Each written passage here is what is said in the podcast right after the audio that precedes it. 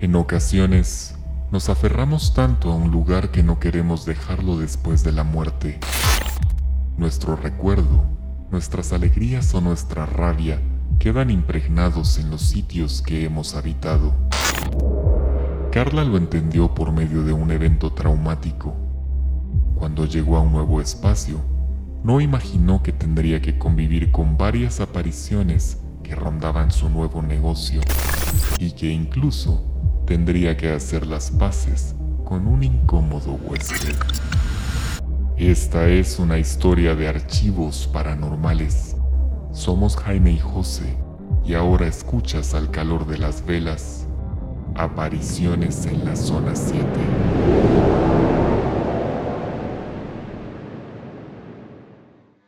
Entra en la oscuridad y prepárate para escuchar un nuevo episodio de Archivos Paranormales. El misterio llama a la puerta. ¿Lo dejarás entrar?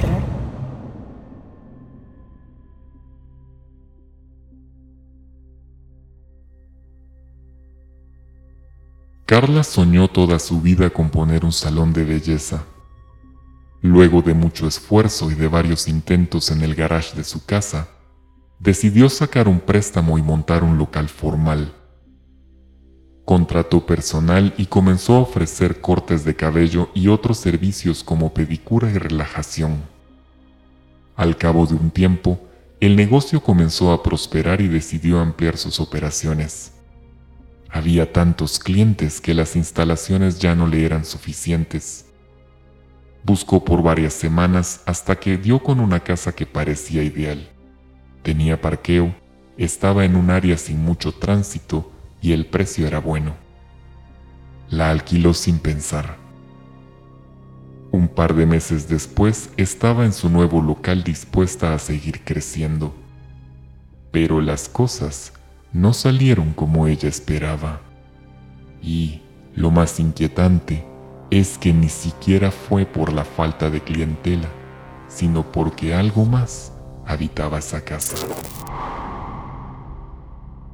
No pasaron muchos días sin que las empleadas de Carla comenzaran a notar cambios en su rutina. Se sentían agotadas, tristes, cansadas. Se lo hicieron saber a su jefa y ella prefirió no ponerle importancia. Pero llegó un momento en el que ya no pudo negarlo más, porque ella misma comenzó a experimentar un sueño inusual. Además, las chicas que trabajaban en el lugar comenzaron a reportar que se sentían observadas en los cubículos de pedicura.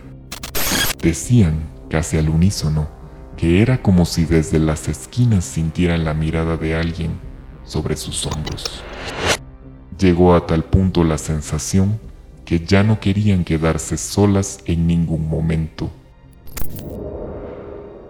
Un día llegó una clienta nueva, Andrea, dijo llamarse.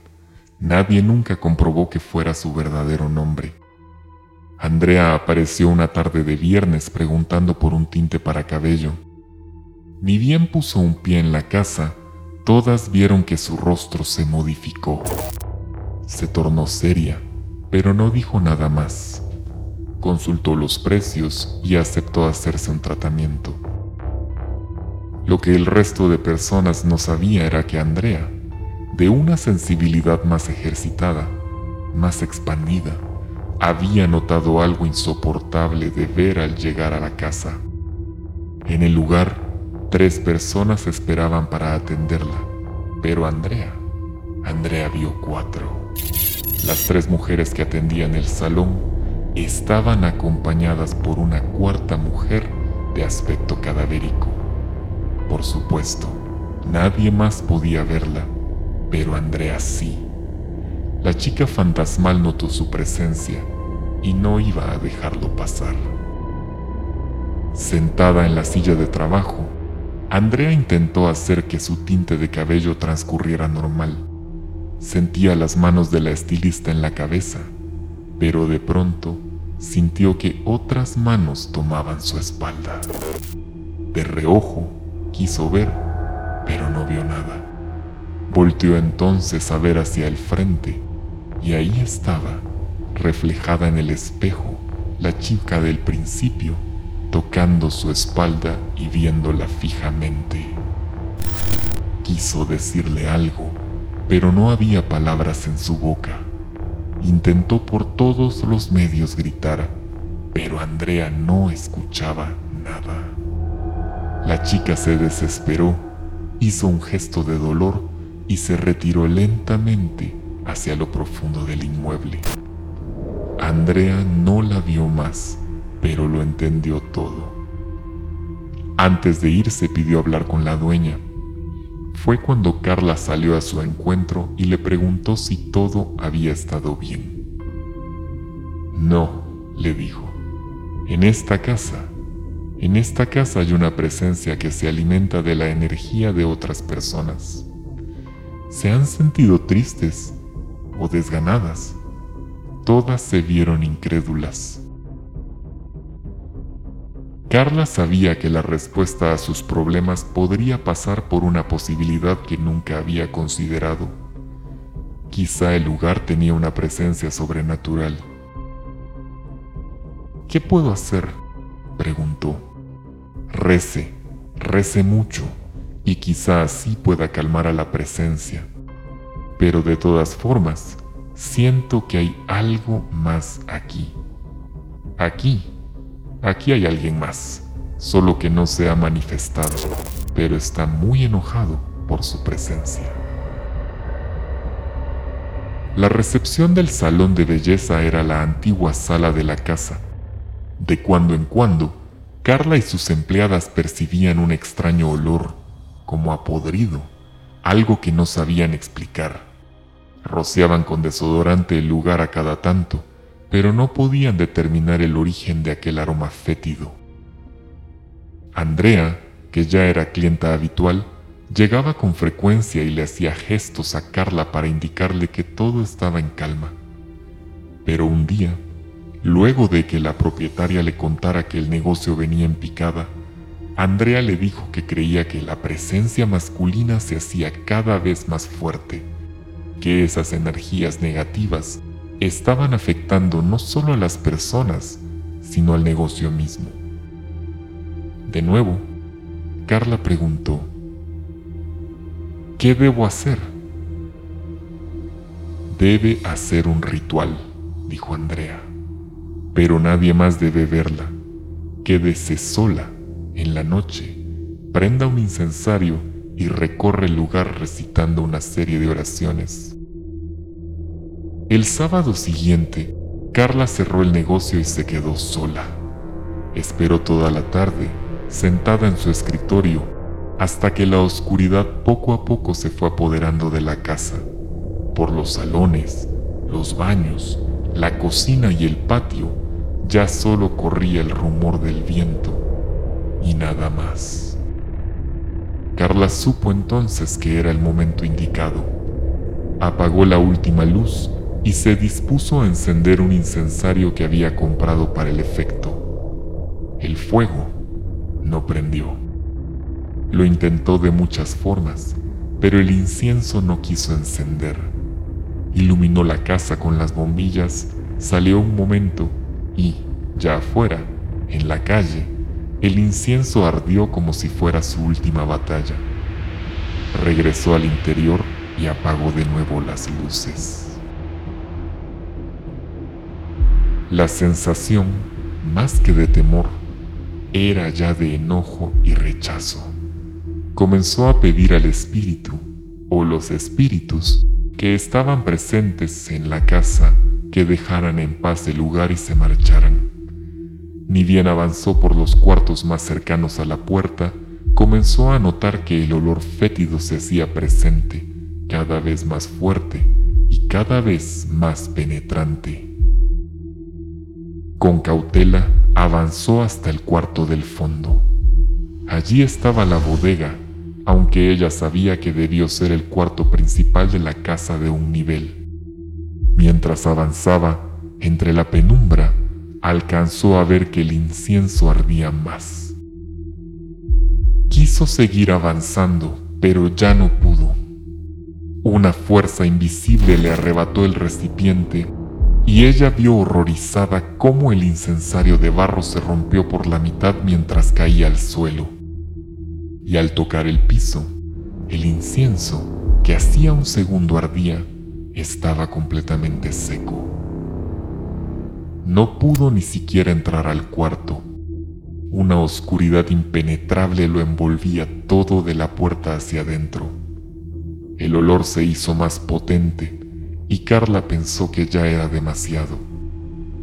Regresó hacia la entrada de la casa, pero al llegar a la sala o a la recepción, algo la detuvo. Frente a ella, creyó ver la misma oscuridad que había experimentado en la habitación del fondo. Se quedó inmóvil, pero no podía ocultar el terror que la invadía. Algo estaba parado atrás de ella algo que escuchó acercarse con pasos firmes por el corredor. Carla no pudo voltear a ver qué había en su espalda, solo se armó de valor y dijo, Basta, quien quiera que seas, no quiero que me molestes más, ni a mí ni a las personas que trabajan en esta casa. No sé si fue tu vivienda, no sé cuándo viviste aquí, pero entiende que este lugar ya no es tuyo si vas a quedarte, quédate en paz. Y si no, vete de una vez. Los sonidos de la calle se confundieron con los sollozos de Carla. Se fue a casa esa noche pensando que todo había quedado saldado. Además de la aterradora experiencia que había vivido, un sueño terminó de darle claves para entender qué pasaba. Soñó la casa, pero no era su salón de belleza. Era, ¿cómo decirlo? Una casa. Estaba habitada, tenía un sofá, un comedor, los cuartos tenían camas. Y en la medida en que se acercó a la habitación del fondo, en la puerta, la esperaba un anciano de pijama azul que la miraba molesto, pero sin abrir la boca. Carla no se quedó con la duda. La inquietud pudo más. Llamó a los dueños e indagó un poco más sobre la historia de la propiedad. Le dijeron que solo su papá había vivido en los últimos años, pero que desde su muerte la casa había estado deshabitada. Carla pidió una fotografía del antiguo dueño. Era el mismo personaje que ella había visto en aquella pesadilla. Por último, supo que al morir el anciano, el velorio se había llevado a cabo en casa en la sala, justo donde ahora se sentía ocasionalmente aquel olor putrefacto. Andrea visitó el lugar varias veces más. Según le dijo a Carla, la energía se sentía más limpia. Las empleadas no volvieron a sentir cansancio o miedo. Al parecer, la presencia del anciano tenía más armonía con sus nuevos huéspedes. Desde entonces, el extraño olor no se volvió a sentir.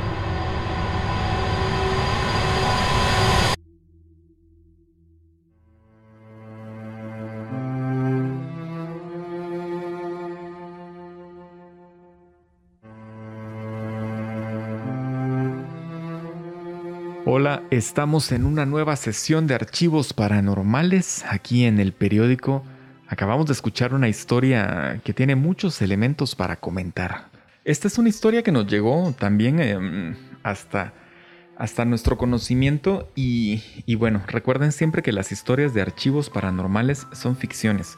Están basadas en un testimonio real que nosotros conservamos, pero por seguridad le hemos dado la forma de narración y hemos cambiado muchos de los elementos como locación, nombres y, y algunos puntos centrales de la trama para que tengan una forma más hilada y también para que podamos proteger la identidad de las personas que nos confiaron su historia.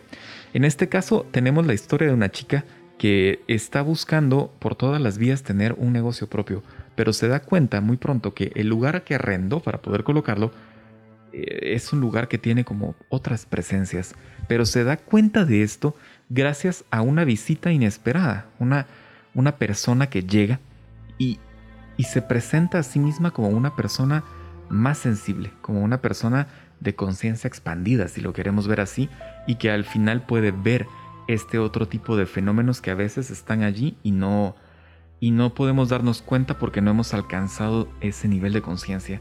Este primer momento es clave porque llega esta persona al local y lo primero que ve es a cuatro personas, cuatro mujeres, cuando en realidad solo había tres. Por supuesto hay una que está muerta y ella la ve muy claramente y la persona muerta se da cuenta de que ella la está viendo e intenta interactuar con, intenta interactuar con ella y no puede y se frustra. Esta aparición fantasmal se frustra porque trata de pedir ayuda y no lo consigue. Imagina, bueno, vamos a lo mismo. Yo siempre repito lo mismo y, trato de, explicarlo desde mi punto de vista porque lo veo como energías. Imagina este tipo de energía que se quedó atrapada en un plano, en un plano escondido, por así decirlo, un plano intermedio entre nosotros y ellos. En el mundo físico, ella intenta interactuar con una, con una persona que sí siente las energías, incluso la ve vamos hasta ese punto de, una persona llega a tu negocio y dice, aquí no estamos solos, hay una persona aquí más. Y está ahí parada y, me está viendo y me está intentando hablar. Segundo, las sensaciones que una persona psíquica siente van más allá de nuestro entendimiento, era lo que decías, no hemos llegado hasta ese nivel, tal vez vivimos, no, no sé, o, o, o las personas nacen con esta, podría decirse talento, es demasiado fuerte, ¿no? Llegar a un lugar y decirle a una persona, mira, aquí hay alguien más y me está viendo y quiere interactuar con... no, no, sé qué decir al, respecto. Pues. Es difícil de, comprenderlo, pero esto da pie al resto también de la narración, porque esta misma persona que ah, termina avisándole a la dueña del lugar que efectivamente hay una presencia más, le dice, yo estoy segura. Y esto da pie al resto de la narración, porque al final esta persona termina, le, termina diciéndole a la dueña del local que tiene la certeza de que no solo está la chica a la que vio al principio, sino que había otra presencia, una presencia más violenta, una presencia que estaba encerrando o acumulando mucho odio y que eventualmente se iba a terminar manifestando, que es justamente lo que sucede. Se manifiesta en forma de primero de malestar físico para las personas que viven allí, pero también o, que trabajan allí, pero también para la clientela misma y eso se convierte en un problema. Entonces eh, vuelve a preguntar la dueña, pero entonces qué hago, no? Y la respuesta es un acto muy valiente. La, la, otra persona le dice, quédate, quédate sola aquí en la noche. Y ya en la noche, cuando estés sola, cuando sientas de verdad que estás sola, haz un ritual. No, y vamos a este caso, Jaime. También eh, la forma como esta presencia no deja encender el incienso dentro de la casa. Vamos a esa parte. Eh, Andrea le dijo a Carla, por favor quédate esta noche y eh, intenta desafiar a esta presencia. Enciende un incienso y pásalo por todo lugar y como lo vemos en muchos programas de, eventos paranormales, de que el psíquico llega a la casa y pasa el incienso eh, al movimiento de las agujas del reloj por toda la casa, diciéndole por favor vete, presencia, no sé qué, etcétera. Ella hace ritual, intenta encender el incienso dentro de la casa y no lo deja. Tiene que salir y el incienso se enciende automáticamente fuera de la casa. La presencia está bloqueando muchas, muchas energías dentro de la casa. Ahora, voy a otro caso. La, casa se vuelve violenta.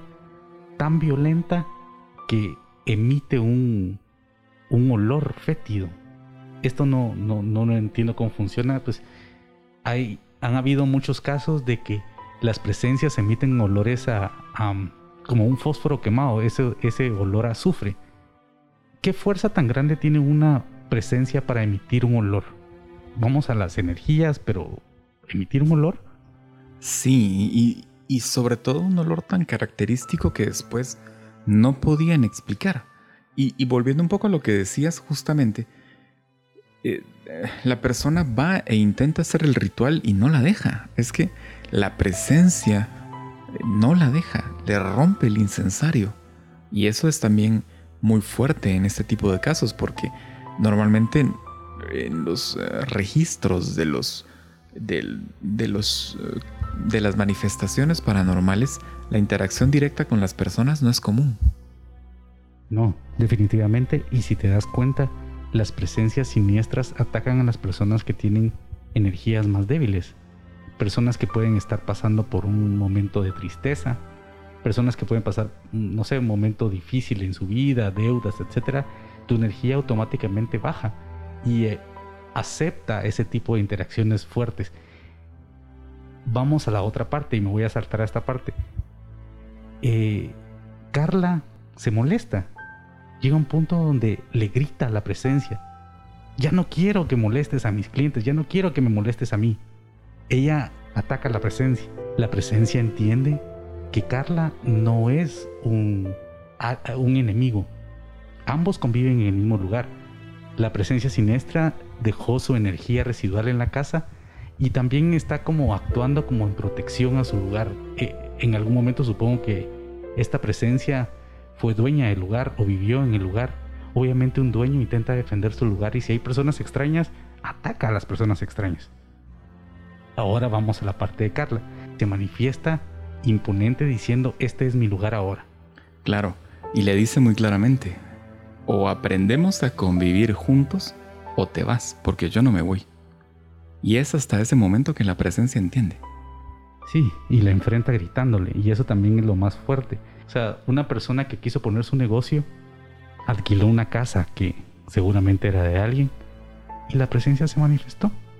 No, y después también el hecho de haber soñado a la persona eh, y después pedir una fotografía de los antiguos dueños y darse cuenta de que es la misma persona que ha visto en sueños. Pero este es un caso definitivamente de los más completos que hemos tenido acá en este programa. Todavía recordar cómo después eh, la testigo nos contó su historia es, es fuerte, pero, pero es el tipo de historias que queremos conocer. José, estamos buscando más historias. Sí, y queremos encontrarlas con ustedes. Hemos puesto a disposición un correo electrónico para que nos hagan llegar sus historias, sugerencias, comentarios acerca del programa. Siempre es importante recibir eh, retroalimentación de lo que estamos haciendo porque queremos hacerlo de la mejor manera para ustedes. Claro, así que si tienen una historia paranormal, algo extraño que no puedan explicar y quieren contárnoslo, por favor escriban un correo a archivosparanormales.elperiódico.com.gt. Lo repito para que lo tengan claro,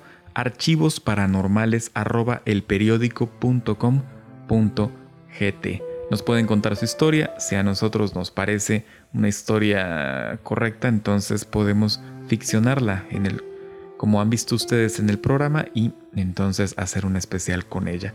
Este es el final de esta sesión de archivos paranormales. Nos encontramos en una próxima. Hasta luego. Archivos Paranormales es una producción del periódico. Los comentarios contenidos en este podcast son responsabilidad de sus autores. Las historias relatadas en cada episodio son narraciones ficticias, creadas a partir de testimonios reales los nombres de los protagonistas, así como otros elementos narrativos, han sido modificados por seguridad. Conducción y producción.